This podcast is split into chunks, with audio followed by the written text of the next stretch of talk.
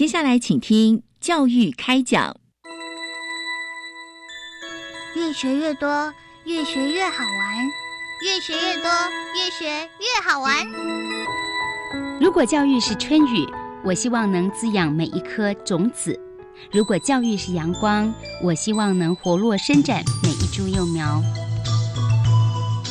聆听学子心声，分享教学心得，关怀环境变迁，扩大教育资源的平台。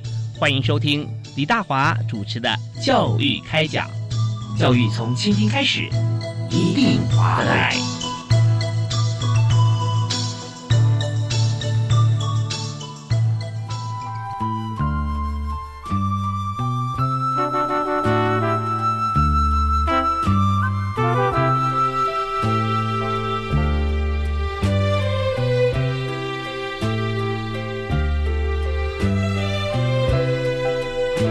各位亲爱的听众朋友，大家晚安！非常欢迎您锁定国立教育广播电台，收听今天教育开讲节目。我是李大华。我们在今天节目里面和大家所探讨的主题啊，最主要是要谈到水产养殖啊。那呃，在水产养殖方面，台湾水产养殖可以说是国际知名啊。呃，我们做的非常好。呃，但是呃，之前的这个研究发展哈，怎么样能够在现在继续加强，在未来哈，我们还会有接班人哈，可以加入我们的团队继续来进行。这当然就要从水产养殖哈，从科技大学的人才培育啊特色，还有台湾水产养殖实境探索。职业试探啊，常社展这边啊，我们可以能够再增加更多这个年轻的学子啊，对我们的专业领域会有兴趣，而且呢，进而成为我们的目标人才。所以在今天我们探讨这个重要话题哈，我们就邀请国立屏东科技大学水产养殖系的林玉红教授哈，在我们节目现场啊，教授你好，主持人你好，还有各位观众大家晚安。是刚才我们提到哦，我提到了 台湾水产养殖国际知名。真的哈，真的是这样子。那么在养殖方面，不管是在农渔水产方面哈，是呃食用的、观赏的哈，那都是各擅擅长。所以我们在最近看到这个长社展，那我们知道说您是台湾水产养殖实境探索长社展的计划主持人。计划主持人，我们的计划是推行多久？呃，我们是一百零七年的时候，呃，向部里面申请，那去年开始执行的。嗯，OK。好，那么呃，这个常社长哈，想谈一下，就是说呃，本身我们要做这个水产养殖实境探索啊，那么呃，我们的构想是怎么样把实境探索这件事情啊呈现出来，然后让呃各界朋友来参与。是，呃，我我们其实当时在定这个呃特展的主题的时候，有想到，其实水产养殖虽然离我们很近，但是有时候又觉得对一些。呃，学生像国中生、高中生来说，他又好像有点遥远，因为他们平常要接触他的机会并不大。所以，我们呃当时在设计这个特展，就有想过，那我是不是可以利用一些呃比较新的一个呃媒体的这些媒介，好像我们用呃三百六十度的这个虚拟实境的这种技术来拍摄一些养殖场啊这些工作，来让呃参与，就是说参与这个特展的同学可以。呃，像身临其境一样，可以啊，让自己感受在这个养殖场里面，像在工作的时候的那种那种情境。所以做 VR 是吧？对，所以我们是用 VR 的方式，对对，虚拟实境啊，呃，然后就把三百六十度的环景拍摄，对，把环境拍下来。那他在虚拟实境过程中，他是要戴眼镜吗？对，呃，对他需要用那个 VR 的眼镜来看，是，所以我们在海参馆的特展，还有甚至我们在。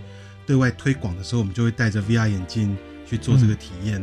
OK，所以来到我们的展场里面哈，只要是戴上这个 VR 眼镜，你就发现说，呃，你四周大概都是跟水产养殖实体环境是一样的。是是是，没错。那我们如果说还原到实境啊，真正的呃这个地点，我们去拍摄的地方啊，我们在呃创造几个像这样的实境，或者说我们的实境在里面看到的是什么呢？呃，我们其实因为当然这个我们很。很难把全台湾的所有的养殖产业，呃，通通收纳进来，所以我们也挑了几个，嗯，呃，比较有特色的。是。啊，当然，呃，当时部里也提到说，这个计划是不是能够，呃，有一些在地属性的那种，嗯嗯，呃的的精神，所以我们当然也也挑选了我们在地屏东比较具有特色的几个养殖产业，例如泰国虾。哦，那我们也让大家看到整个泰国虾，不管从呃苗的孵育啦，到收成、养成、养殖的这个过程，好、让大家体验看看它整个过程是怎么做。哦，嗯那还有我们的海水鱼，像石斑鱼、五仔鱼，哦，那还有屏东其实是国内观赏鱼产业最大的一个，呃，不管是产地或集散中心，都是在屏东。哦，哦，所以我们选择了这三个在屏东的。好，那我们也选了一个台湾也很具有特色，是在澎湖。嗯，哦，澎湖的一个，他们叫做海洋牧场啊，其实就是我们海上的一个箱网，哦呃，箱网的一个养殖。嗯哼，哦，那我们把它框在里面养啊，哦，对对对，箱网很大哦，哦，很大很大，对，大概有有多大的范围？呃，它大概十米，直径大概十米，嗯嗯。啊、那深的话应该有，应该也是大概十米左右，，OK，对就十米的地方对对对，OK，那么呃，在这空间里面，那鱼就养在里头。对，就养在里头。香网大概养哪些鱼呢？呃，台湾的香网其实早期是养我们叫做海蛎，海蛎海蛎对我们我们在呃金门马祖是叫军巢鱼，对，同样一种鱼吗？对同样一种鱼，但是、哦呃这只鱼在台湾养，其实它有些问题啊，就是说当然它的疾病的问题，还有嗯它的市场的问题，所以这几年就慢慢的把它转变成，比如说海上养一些鲈鱼、嗯石斑鱼，或者是像台湾过年喜欢吃白鲳嘛，嗯但是白鲳没办法养，所以我们就养了嗯金鲳。哦，金鲳是可以用养的。对对对对对，然后来替代白鲳的这个呃，我们讲农历年的这个市场这个市场需求台上真的是一尾难求，而且价格飙高啊！飙高，一条鱼哈，就是是你要买起来，大家都将近，要大一点的话，要是逼近千元了。这样对，都要这个价格。那金鲳就真的是比较经济实惠啦。嗯对，这个是非常呃，我们我们很容易在市场上都可以买到，也很便宜。OK，所以在经常在就是香王养殖哈，对，香王养殖，，它也养在海里嘛，是吧？，对，它也是养在海里。在近海的地方了。呃，它是，养在那个澎湖二坎那边的一个湾里面啊、嗯嗯，那那在那个湾当然比较没有大风大浪啦，对，但是不台风天的时候，当然也是一个 有点像是嗯呃港口的感觉，是啊、有一点点那个味道。哦对，就是比较没有直接那个呃港外的那种大浪的冲击，所以它的状况会比较好，稳定一点。是是是，我们到时候去过台湾的这个各地港口哈，尤其是渔船的这个码头哈，是。就知道说呃避风港的设置，啊对，他就是是呃从这个外海进来，在在港边下了货以后，就会开进它的避风港。避。风港，啊，这避风港好像就是就就我们就想象是车库一样了啊，呀呀呀，就进来以后，然后转个弯，有时候转两个弯，所以那风浪进来就是非常平缓了。比。较平缓。啊，那我们在养这个香网养殖的时候呢，我们也是选择的地点就是在这个海湾啦，啊，海湾是这个不会有在海湾。直接浪。对。那我们还有一个还有一个特还有一个那个是影片是在彰化拍摄，嗯。那我们当时会挑，那是因为它是一个生态养殖，，OK，那是我们台湾很呃大家很常吃的虱目鱼嗯。跟文蛤的混养。哦，对，那因为它是整个，因为它有一个整个生态的概念，嗯。哦那希望因为文蛤的养殖主要是靠水里的藻类，是，那虱目鱼的养殖，哦，那这个过程里面也会产生一些藻类，嗯所以它是有一嗯点共生，然后共共共长的这样的一个环境所养殖。它那个藻是呃在在这个呃壁边呢，还是浮游？呃它是浮。游的那个，啊我们讲单细胞的小的那种微藻，那那个文蛤就是蛤蟆，对不对？蛤蟆它就去过滤水里面的这些藻类。它是静置在在池底，还是它会它会往上跑？呃，它会在池底，但是它就它会伸出一个吸管，然后把水里面的呃吸水里面的这些藻类，嗯然后再把呃过滤完的干净的水再排出去。哦，这样子，所以文革有有负责这个清道夫的工作，对它可以净化水质，净化水质，啊，这个非常伟大啊、哦！是非常伟大。所以我们在影片里面也特别拍了一段，就是文革，我们用一个小的那个水族缸把文革放进去，嗯那我们倒了藻水下去，就是有藻类的水。嗯嗯，那我们在很短的时间内，它就越来越透明，越来越透明，就会整个变干净了。那文蛤要放多少？呃，当然，如果我们希望快一点，就会放多。我们其实放大概 一一一台斤左右啦，哦，那大概不到半个钟头就干干净净了。哇，好强哦！对，那所以一般文蛤养殖它没有混养，是单养的，是吧？呃，现在都有，但是单养可能比较多啦。单养，可是单养你要喂藻类给它哦。呃，我们通常就是在水里施肥啦，就是让它有一点有氧，化，对，让它啊有一点营养，它藻类会起来。嗯那我们在台湾也有特殊开发给文革用的饲料，嗯嗯哦，那就是它比较小微呃，我们叫微粒的是很小颗粒的饲料，也是是。撒到水里，那文蛤也会去过滤这些饲料。哦，OK，就直接把这个营养放在里头啊，对对对让它直接取用。那另外一种就是说呃给水质哈有养养分啊，它就呃或者我们讲一般讲优氧化，它藻类就会出来。它藻类，啊。然后让它过滤掉，这样。不过文蛤是海水养殖啦，啊啊，海水养殖，海水养殖。那如果说淡水方面呢，呃，有没有像类似这样嗯台湾的湾蚬，就是我们讲那个拉拉啊，啊，对对对拉啊也是。拉也是怪不得我们讲说这个呃蒙拉尔的地方的水都非常清澈。都非常清澈。那如果说有一些养这个养殖淡水呃，好像说观赏鱼，呃，像鱼缸，那如果说用拉放进去，它会净化吗？呃，其实会啊。哦，我们如果在那个水族缸里面，淡水的水族缸里放一点那种拉啊，或者是一些贝类，其实是会，它会去净化水质。嗯所以，我们有时候候呃，我们在学校也教学生在做一些缸子，然后生态缸的布置嗯。啊，它里面就会有一些啊生物的平衡、植物的平衡啊，那嗯。有一些贝类来做这些呃扮演有点清道夫的功能。嗯，其实真的我们就想说，呃，大家有养鱼经验的朋友啊，知道说过滤器是非常重要啊，但是是过滤器真的很适合每种鱼类嘛，或每种鱼缸也未必。嗯但是如果用这个生态法来过滤的话，是非常好的，也是很好的。对，那我们今天哈，为什么谈到这边呢？因为我们谈的是 VR，就是虚拟实境的部分是。是，所以刚才呢，我们的特别来宾是来自国立屏东科技大学啊水产养殖系的林玉红教授，他同时也是我们今天所探讨的主题，也就是说，呃，台湾水产养殖实境探索职业。试探常设展，那么呃，既然是实境的话，刚刚讲到几个不同的实境哈，我们这次取了三个面向嘛，好是是那我们稍后我们这边听段音乐回来之后，再和大家来分享一下哈。那我们这次的展览哈，呃，是还有哪些特色？那我们如何去推广它？好，我们休息一下，马上回来。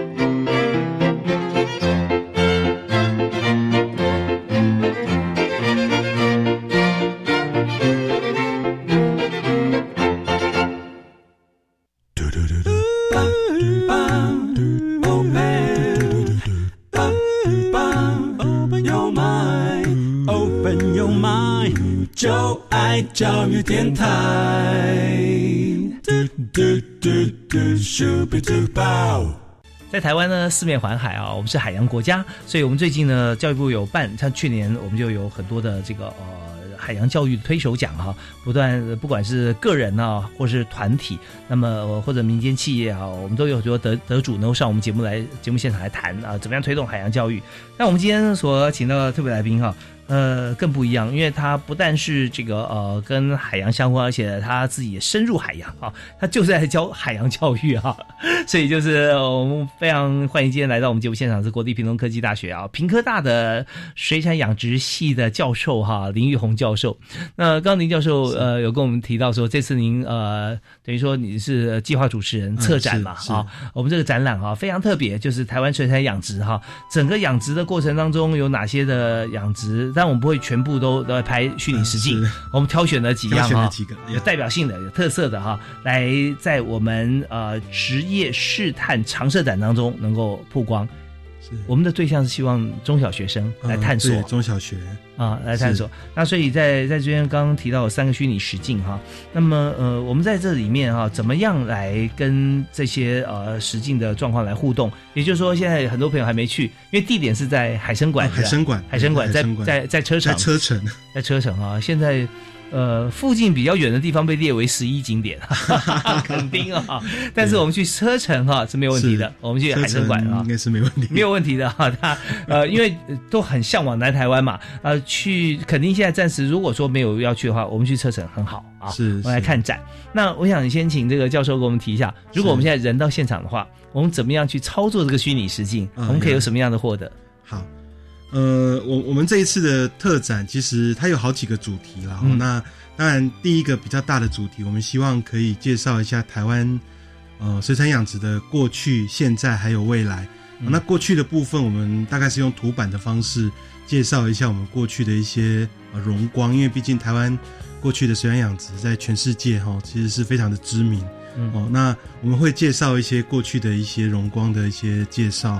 水产养殖的现在我们是透过 VR 哦，所以我们在现场有 VR 的设备哦，那我们也可以用呃，我们可以呃让大家可以坐下来啊、好好的看一下这个影片。那我们有现场有准备 VR 的眼镜，啊让大家可以在呃透过这个 VR 的这个设备呢，可以看到台湾这几个具有非常具有特色的一个养殖场哦。那你我们可以把眼睛闭起来，有时候想一想，好像我们自己就是里面的，我们叫 farmer 嘛，哈，就是里面的 农夫呃 说牧者啊，我们经营者对不对？哈，我们讲渔夫或者是经营者啊，对哦，那我们在从事这些工作的时候，我们就好像自己进入这个产业里面啊哦，所以这个是非常难得的体验。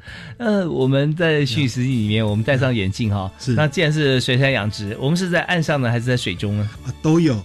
哇，这么过瘾啊！对我们其实其实我们有特别去拍了一些景是在水下，哦，那特别例如在澎湖，澎湖刚刚我们也提到一些特别的鱼，像金仓啊哦，那金仓的大家也许看到金仓可能在市场里面，嗯。可是我们希望大家可以看到，当有一天我们进到箱网里面，嗯啊，那个金仓在游泳的时候，嗯。所以我们我们当时我们也让我们的助计划的助理，嗯。他就背着摄影器材就跳了下去，啊，那就帮大家拍到了一些在水下的一些景，啊，那些很特别的一些。呃，我想记录的影片，然后因为是金昌游泳很快，对，它是一群一群的吗？还是对，它是一嗯群一群，而且它是绕着香网一直一直，它冲非常快，嗯所以嗯其实下去要真的要有一点点勇气，因为你会看到那个鱼就对着你冲过来，哇，好刺激哦！那个很刺激，那个在水下的那个环境是嗯很棒的一个体验。是，那它要多大呢？金仓？呃，我们在澎湖拍到的金仓大概在一公斤到两公斤之间，哦，那不小哎。对，不小，所以嗯撞上来也是很痛，对，两公斤的话就三斤大，三斤多了哈、对，三斤多，哦，是，那呃，给大家一个概念哈。大概一般我们看石斑，我们在这个呃，如果说我们吃的话哈，在这个我们的这个盘中孙 啊，这个这个石斑差不多是一斤左右，十二两到一一斤一斤多也有哈。对对对，那如果金仓的话，就是它是比较菱形啊，是就放大它两倍的重量。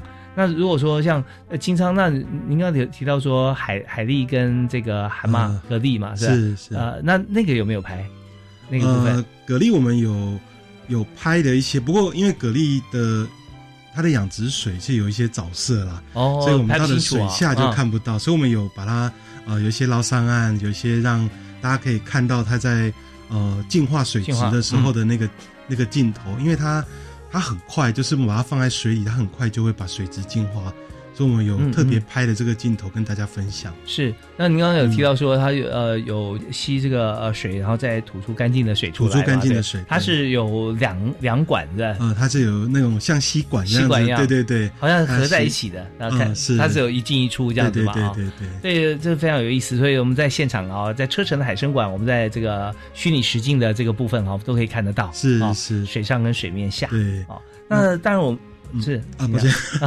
我我们其实还有一个是一个主题是养殖的未来啦，嗯。因为其实我们这几年也发现年轻的呃学子在投入这个产业，其实有有一些是呃家长可能会觉得说这个产业很辛苦哦、那但事实上这个产业其实也慢慢的在转型，嗯。所以我们希望把我们希望透过一个概念哦，把一些自动控制啦、一些影像传输、哦、云端的技术嗯把它导入，所以我们在现场有布置了一个概念缸。嗯。哦，那就是它可以完全的自动控制，嗯。哦，那可以呃去做水质的监控，去做甚至任何的包括饲养管理等等，啊、所以我们是希望可以呃透过这个概念，让小朋友或者是这些进来的同学，嗯。哦、可以体会到，哎，原来水产养殖不是像过去这种，就是一定要呃上山啊、下海啦、这种很辛苦，哦，那其实也有很轻松的一个呃一种一种方式，对，因为现现代化养殖了嘛，啊，对大家有对对这个科学经营，科学经营一些先进的技术啦，把它导入这样。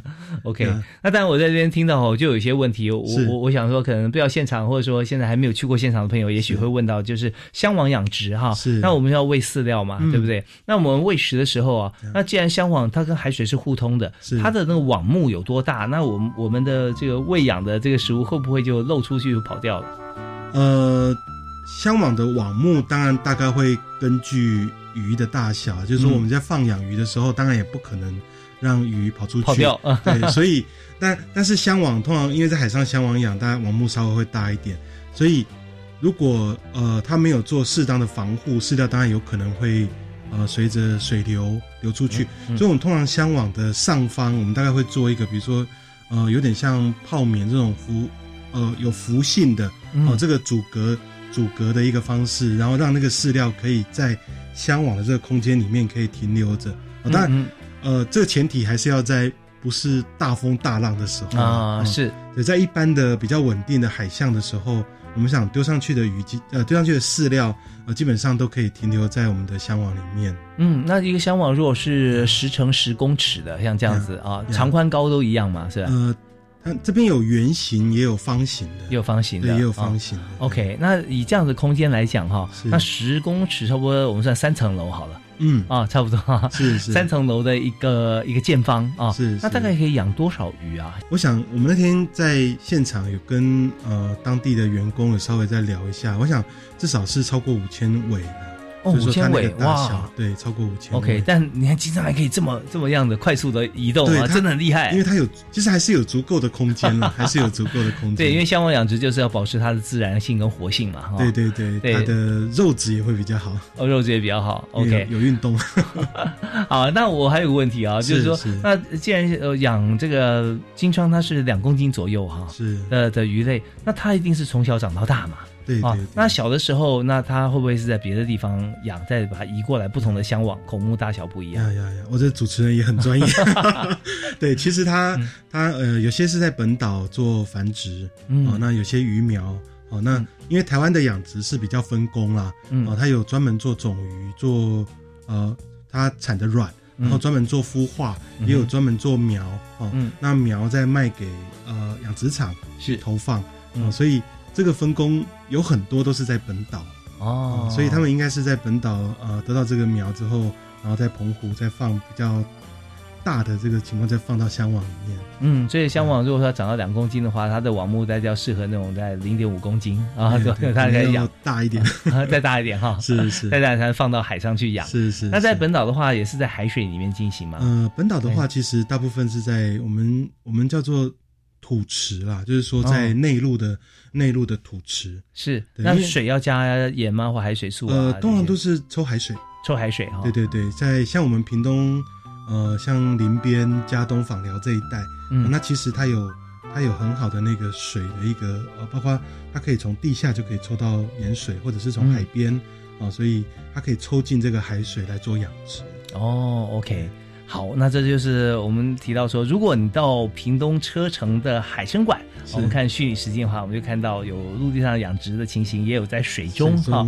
那种呃实境的感觉，就一群经常对着你冲过来哈！我看这个助理那时候可能已经哇，觉得太刺激了，是在海里面帮大家拍照这个画面。拍对。OK，好啊，那我们这个呃稍微休息一下，稍后回来之后继续访问我们今天的特别来宾哈，来自品科大的林教授林玉红林教授，和我们谈谈他的长设展。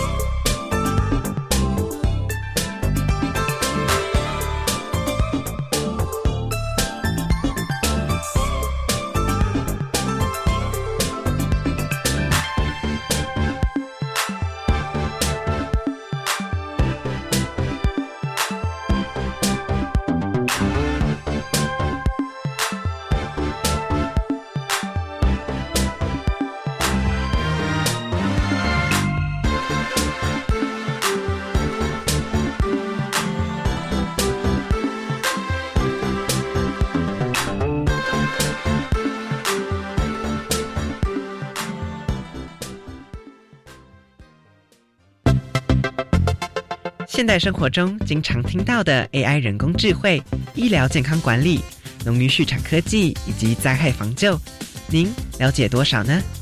新科技大未来节目将为您介绍获得国际肯定的台湾本土科技研发。每周三上午十一点零五分，科技新知、未来潮流都带您一网打尽。新科技大未来，不怕您听，只怕您不听。大家好，我是新北市新建国小校长许德田。阅读不仅可以认识自己、与人沟通，更可以拥抱世界。阅读素养与生活学习能力息息相关。良好的阅读习惯可以让孩子能够发现问题、解决问题，进而成为终身学习者。爱上阅读，单纯为了愉悦而去阅读，也是幸福人生中重要的一环。教育电台让您深入了解新课纲。一百零九年全国登山日系列活动开始报名喽！爬山的季节到了吗？没错。体育署自九月九号到十月二十五号推出一系列活动，还有最流行的线上登山哦。只要报名参加，不但可以爬山赢健康，更可以抽奖得好礼。哇，太好了！要怎么知道相关的资讯呢？赶快上网搜寻全国登山日，一起来爬山。以上广告，教育部体育署提供。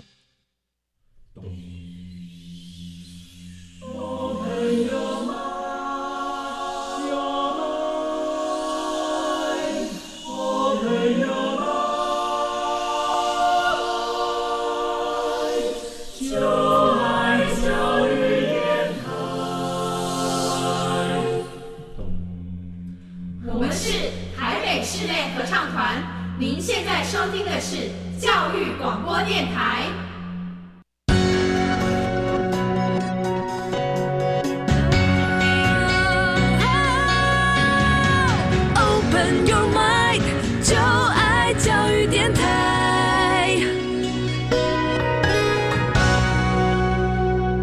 欢迎您持续锁定国立教育广播电台，收听今天晚上的教育开讲。我是李大华。我们在今天特别邀请品科大的林玉红教授啊、他今年哈呃真的是让提供一个非常好的展览让大家来那就是在车城的海生馆。那这次的展览呢，呃，就是有关于水产养殖啊，特别台湾特有的水产养殖实境探索啊常设展。教授，您是计划主持人哈，那这个常设展我们准备设置，所谓常设就是一直都在嘛，是吧？呃还有多久的时间？有没有？呃，它大概是展三年，三年哈。对对对。嗯那但是实际上它是到明年的十二月十九，对，嗯嗯对十二月十二月十九策展。OK，那在这段时间里面哈，我们想说，嗯呃，有没有一些特别的因素哈，在这时候要设置这个常设展？因为我们知道它很有特色，又设为常设，就表示我们希望大家都来嘛。对对对，时间够，可以多一点人来看。对，那我们最主要推出这个展的原因哈，最主要是什么呃，其实这是部里面其实对呃继职教育其实非常的重视嗯哦、因为呃台湾其实有很好的资源哈、很好的过去的这些经验啊、但是在水产养殖水产养殖上，其实这几年确实是有遇到一些困境哦，例如呃，我想从业人口的老化其实是大家慢慢遇到的哈、那年轻人像投入这个产业，其实也越来越少。像我们国内大概有五所大学，嗯每年大概有三百多位毕业生。可是当我们长期去追踪，最后留在这个产业里面，其实不到十个 percent。哦，所以其实这个也是我们很担心啦哈，因为我们每年都会接接受到很多的厂商，甚至呃国内外的厂商，呃，希望我们可以提供人才，哦嗯哼可以到这个业界来帮忙他们，因为这个产业真的非常大。可是，可是后来每次常常在呃人家跟我们说需要人才的时候，我们就发现，哎，好像我们好多学生没有走这一行。对我们培育其实人才以人才数来讲，呃，是对台湾来说是 OK 是够用的，或者说可以呃让参加海外的工作。嗯那就是我们以他学生人数来讲，可是就像教授提的，十分之一的人会留下来，十分之九百分之九十转行了。对，转行了。哦，对，那呃，当然我们讲五所学校，包含像平科大嘛，对不对？是。那呃，国立海洋大学，国立台湾海洋大大学。学，然后然后嘉义大学，嘉义大学，对，高雄科技大学，就是本来的高雄海大，呃高雄海大对。啊，然后然后啊，还有一个澎湖科技大学，澎湖科技大学。有五所，对，有五所，OK。那这五所学校培育出来的学生，每一年哈，我们加总起来这个人数哈，那也蛮可观的啊，呃，其实大概三百多位，三三百多位。对，那我们市场的需求呢？大概以现在来讲，绝对是超过了。哦，觉得这供不应求了。对，有一个不是算正式的一个呃统计啊，就是说每年啊，包括东协跟台湾，大概会有一千个人才的缺口。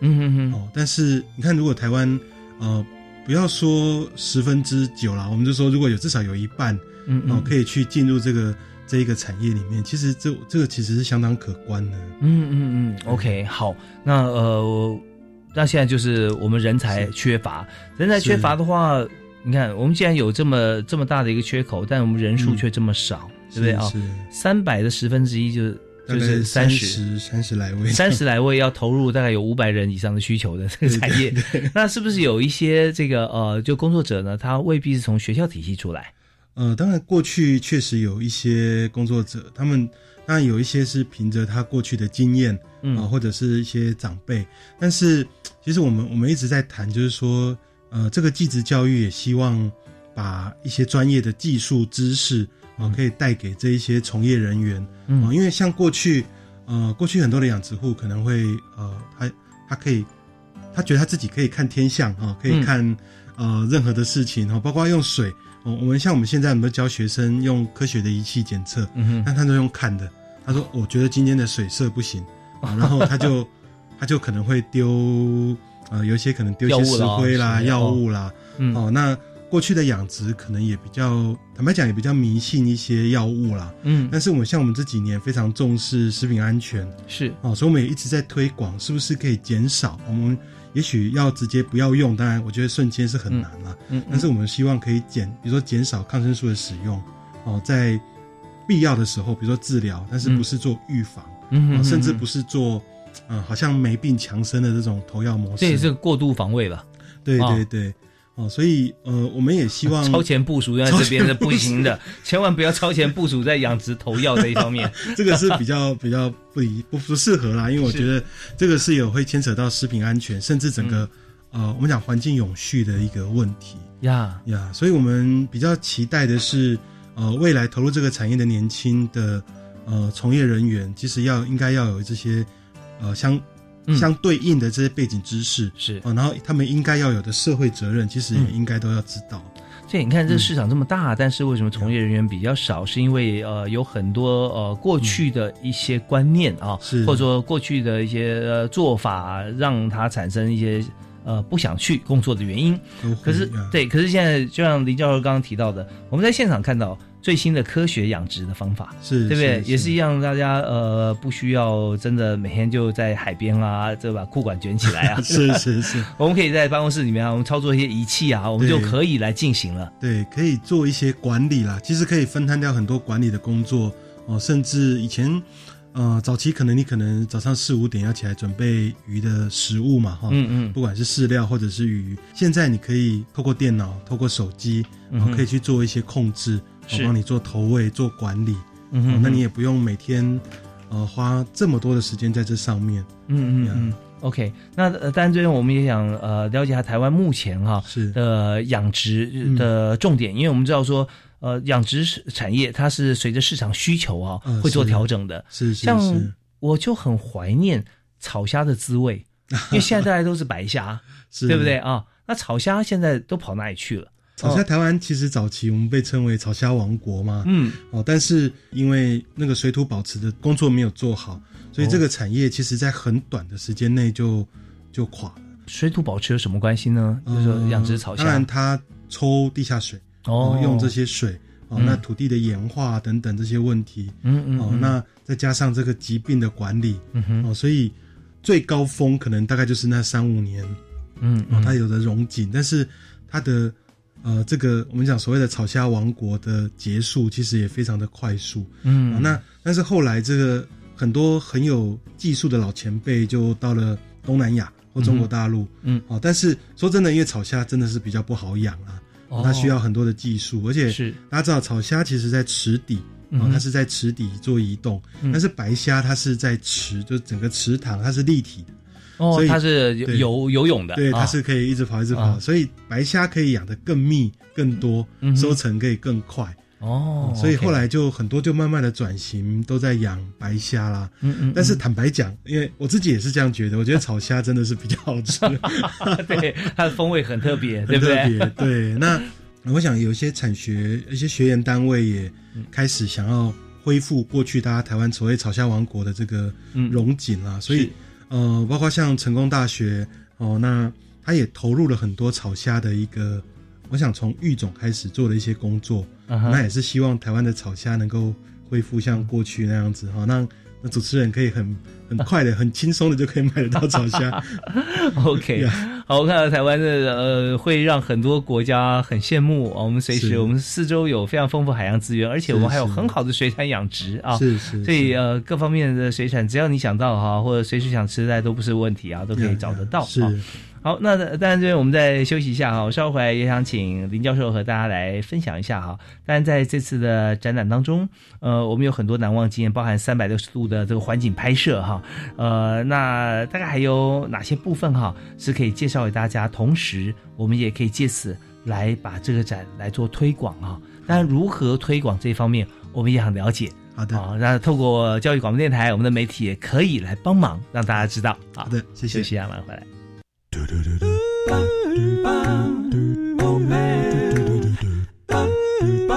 Open your mind, open your mind，就爱教育电台。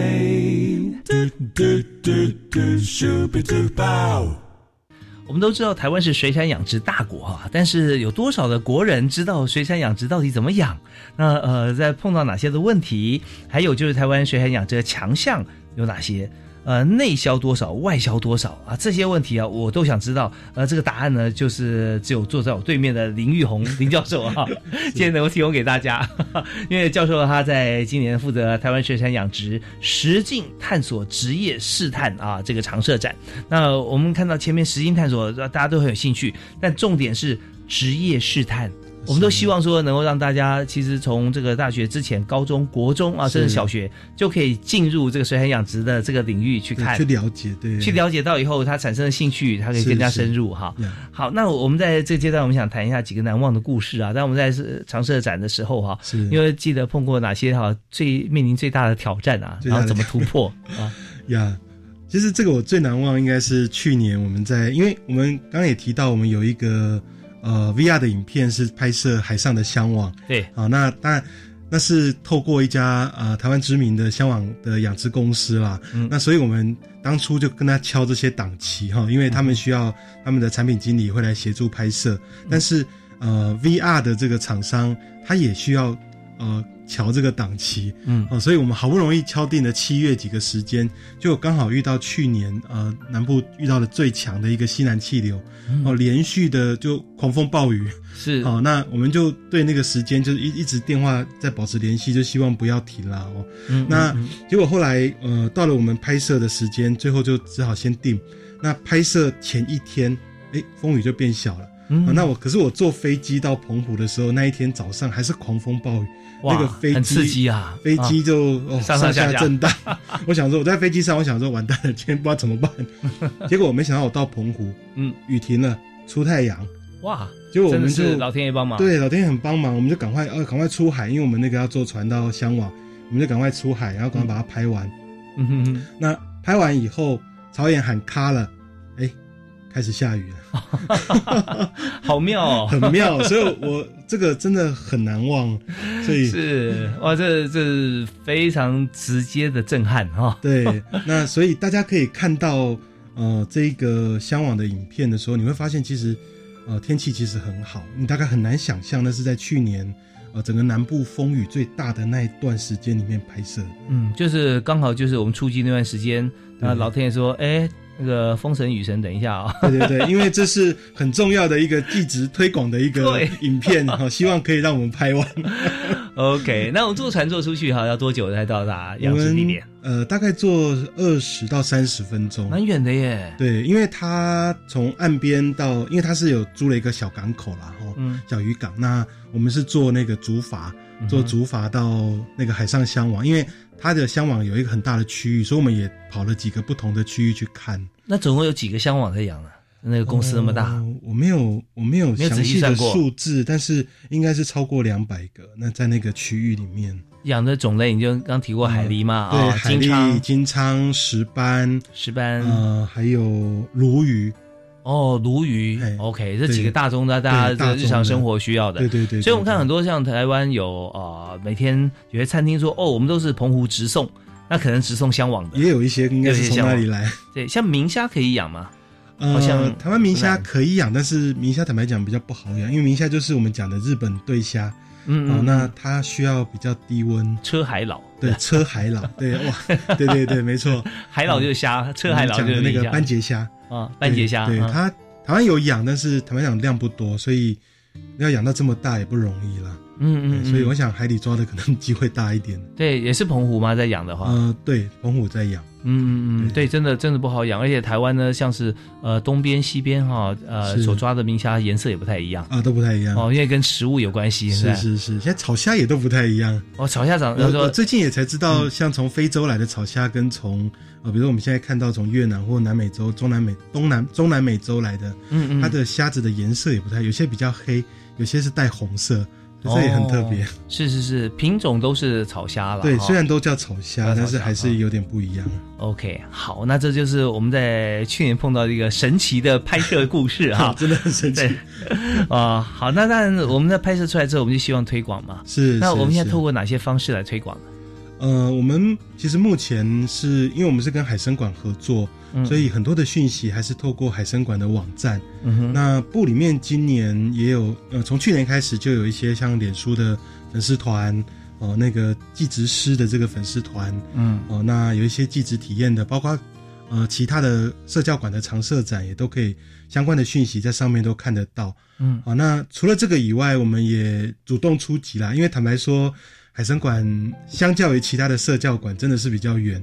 嗯哦我们从平科大到海参馆大概就快要一百公里。是哦有时候我们去推广，有些学生说我对我很想去，可是真的太远了。啊、所以我们就主动出击，我们把海参馆的一些活动，比如说我们 VR VR 的影片，啊、然后有一些我们一些养殖相关的一些呃内容，啊、我们就主动出击到屏东的一些呃偏乡的国中小，甚至有些高中，啊、嗯我们去主动出去做推广，嗯啊，所以我们就让他们可以体验到，呃，海参馆这一次特展里面的呃一部分的影片，但不是全部啦，就一部分的影片，啊，那一部分的这些资料，那我们也帮他带他们做一些小型的生态瓶，去传递我们哦这些生态养殖的概念。生态瓶是什么？呃，它是一个小小的一个呃玻璃瓶。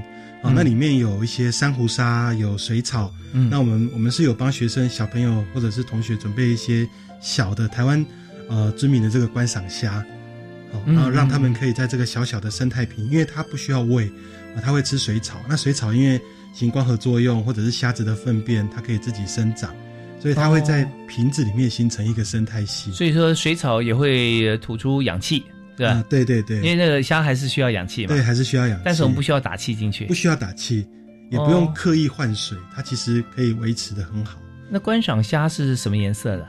我们目前是帮呃同学准备的是红色，我们台湾的米虾哦，红白相间的那种吗。呃，我们是准备红色，红色的红色，我们叫做哦极火虾。哦，对是是是，对，那我小小的那个小小的啊，那我们也得到我们屏东的很多的业者的支持，他嗯他有跟我们说，呃老师你不用担心，呃，我们屏东这个很多的养虾的那个养呃观赏虾的养殖户，跟我直接来找我们说，他们可以提供各种不同颜色的虾，嗯嗯嗯呃来让我们去做这个活动，因为我们我们在做这个活动，在屏东已经也小具知名度啦。哇，很棒哎！是生态瓶可以让这个同学去去呃传送交换这样子啊，呃对，让他们，我就希望他们让他们自己可以好好的照顾他们自己，因为他这是他们自己亲手做，水草也是亲手种，那虾子让他们自己放进来，嗯嗯所以他们是亲手呃设计的这个生态瓶，然后让他们自己去维护这样。哦，真的很棒。那这平头小朋友好幸福哈、哦，可以有这个教授提供像这么好的一个一个像呃生态的一个，让大家亲自去，不只是观看，还亲自参与。亲自参与，亲自动手做。嘿那我我也想说，当然我们这个展览在现场哈，那同时我们影片也提供部分影片出来嘛。是哈是是。那么在现在呃看这个影片的时候，在现场看，呃或者说在网络上面看哈，最大差别在哪里？就是说我们的常设展希望大家来到现场，是来到现场有什么最大的不同？呃，我想来到现场，当然除了我们的 VR 影片，因为 VR 影片其实需要有那个 VR 的眼镜，其实它的效果会比较好。嗯哦，当然，呃，我们如果把它 announce 到网络上，其实也也是可以啊。但是说真的，用手机看那个效果差很多。嗯嗯它没有嗯真的没有那个实境的身临其境的感觉。对对对对对，嗯，哦，而且它那个我觉得环绕的声音啦，那个影像，哦，所以我们还是希望大家有机会可以到现场去体验看看。那除了这个 VR，我们也有现场也有互动的游戏，哦，比如说嗯撒网捕鱼啦，哦或者是可以你可以体验自己当鱼老板，哦，就是嗯我怎么样在养殖场的经营管理，哦，去做这个这个工作，哈、哦，所以我们在现场还有这些互动游戏，不过这些互动游戏我们就没有办法带到，呃呃其他的国中小去做体验，这只能到海参馆。OK，呀好，那我们这次办的展览的，好像养殖的品相哈，是是不是都是以海水的为主？呃，海水、淡水都有啦，淡水也有对，因为台湾其实呃整个养殖海水、淡水都有啊，甚至像淡水的部分，像无郭鱼、石目鱼也都是非常大众啊。嗯嗯嗯但是我们这次只有介绍到四目鱼，但是这次的四目鱼因为是跟文革，所以是海水。啊哈。那淡水的部分，这一次是介绍一些淡水的观赏鱼，哦，观赏鱼，呃对对对。也是台湾养殖的，也是台湾养殖。有哪些呢？呃，我们有一些像我们去看的那个台湾的锦鲤，哦那个很漂亮的锦鲤啊、然后有一些观赏虾哦，水晶虾啦，或者是米虾，哦，嗯。哦那还有一些池雕科的哦，有一些从非洲或者中南美洲来的池雕，哦石雕像是哎，呃，就是好像它的鳍会比较大一点，是吧？它的特色是因为它的颜色非常的鲜艳有一天它嘴巴其实有点像吴郭鱼，像吴郭鱼啊，有一点点对我刚想石雕雕是不是就跟吴郭鱼、尼罗红鱼有点像？对对对，它很多是从非洲，比如说从非洲的那个湖啦，或者是中南美洲这些地方，我们进口进来在做育种。台湾的育种非常强，所以大概全世界很知名的这些新种，很多都是从台湾来的。哦，OK，所以台湾可以呃育种啊，或者说呃配种啊，对啊。配种，我们可以做出很多新的，嗯哼。像那个水晶虾也是，水也晶虾是台湾培育出来的。对，可以做出很多种，包括不同颜色、不同花纹，哦，这些其实都可以。是，还有之前好像有这个荧光鱼啊，在身体里面其实有这个荧光反应的。对对对，哦。它可以把那个水母或者是珊瑚的荧光基因，把它转植到呃鱼，所以台湾现在目前是全世界呃我们讲最大型的那个呃荧光鱼，就像那个荧光神仙，嗯嗯这是全世界独一无二的。好啊，那呃，今天在节目里面，我们特别和国立屏东科技大学的林教授哈、呃林玉红林教授来谈这次他所办的展览。嗯，这个展览呢是一个常设展，一直到明年的十二月份。啊明年十二月十九啊、到十二月十九号，那一二一九哈，你赶快来参加，我们就会幸福久久。谢 谢谢谢。对，我们要休息一下。我们呃听到音乐回来之后呢，我们最后一个重点就是我们要请老师告诉台湾的学子啊，水产养殖。我们到底我们未来在哪里？是这是大家最想知道的。是只看到现在养殖的工作啊，当然有改善，但是我们如果真的投入进去的话，我们会有什么样子的未来规划啊？我们休息一下，马上回来。谢谢。Open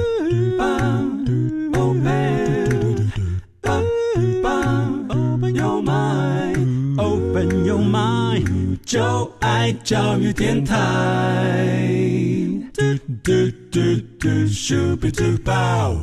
今天我们在节目里面和林玉红教授哈呃来谈了很多他的专业，同时他也这个不以自己呃专业然后指导优秀学生呃为这个满足，特别是要把他在专业领域里面知识啊，还有如何储备人才哈，就直接啊、主持了一个计划。那么在屏东海参馆，我们在现在哈开始做一个常设展啊，水产养殖哈，我们在从各个角度来切入，但最要重点就是说，希望同学认识以后，也许我们现在只是小学，只是中学，是但对他有兴趣。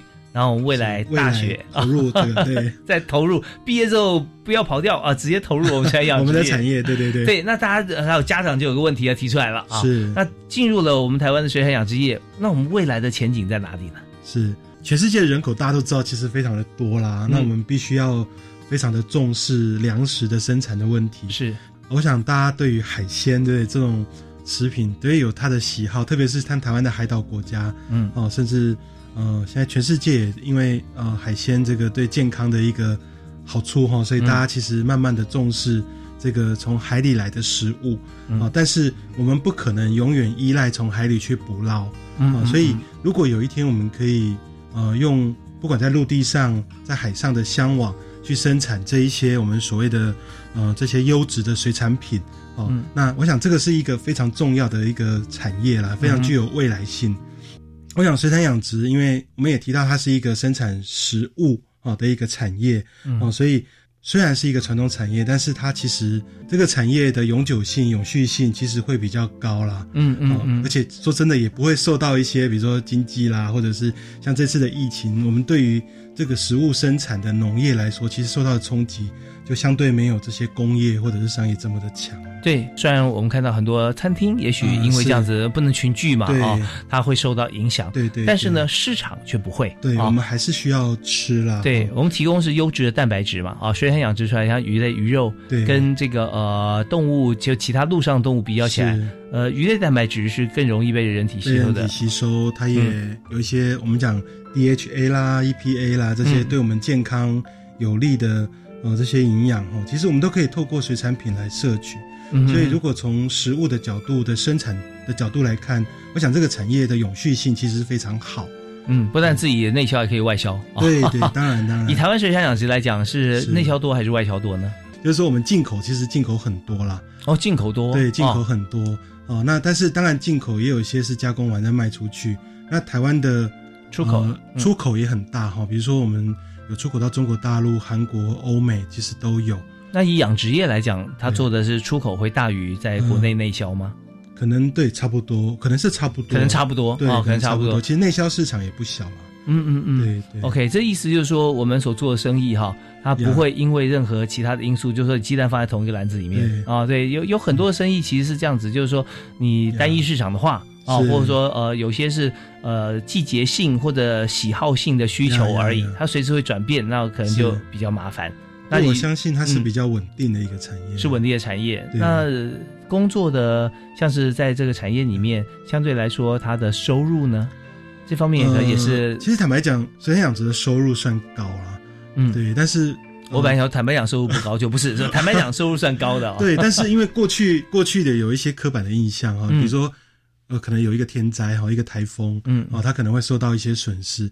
但事实上，随着科技的进步，我们有。有可以预防的一些措施哈，我们有一些呃一些机构的呃，就是说我们有一些设施养殖，可以避免一些风灾啊。那其实我想，随着时代的进步，我们慢慢的去改善我们的养殖环境啊。我想以后受到天灾的影响是会越来越小。是，而且我们香港的材质其实也不断的这个推陈出新，是是啊，它的结构也比较强化，也比较强，对鱼也好，对人也好，对对对，没错，对对，我对我对这个海洋海洋生态我是非常有兴趣啊，是。对，所以跟这个教授谈起来觉得一见如故，有很多地方我们都可以互相交流。那呃，因为之前其实像那个呃呃，刚刚提到说这个基因的这个荧光荧光鱼哈，因为那时候刚好有有朋友在谈起这件事情，觉得哇，这真的非常前瞻。那么后来因为呃有开餐厅，所以我对这个鱼啊各种鱼，然后它的市场如何也非常了解。但我所要讲的重点不是我自己，而是我觉得我甚至觉得啦，在水产养殖这一块哈，那么以台湾来讲是有很好的一个基础。是那如果人才能够呃积极投入的话，相信对于呃自己或者说对于未来国家的产能产值来讲哈，是都是非常大的帮助呀。对，我想这个当然除了台湾以外，整个。亚洲甚至欧美都有很大的人才的需求了，哦，所以我觉得我们也鼓励我们的学生，包括一些年轻人，在年轻的时候也可以到不同的国家去历练，哦，去闯一闯哈。那更不用说在国外的薪水当然会更高了。是，所以这全方位啊，我们都可以思考，在这个专业上面，台湾既然哈有这么好的一个基础啊，像呃林玉红教授哈，也有非常多的这个子弟兵啊，在全球各地啊，为这个呃所有的全人类做贡献。那也欢迎大家能够先来看看展。啊，谢谢。我们培养了这样子的一个 呃喜好，我们再进入这个学校体系啊。好的，OK，好，非常谢谢林玉红教授，谢谢谢谢谢主持人。谢谢，感谢大家收听，我们下次再会，好，拜拜。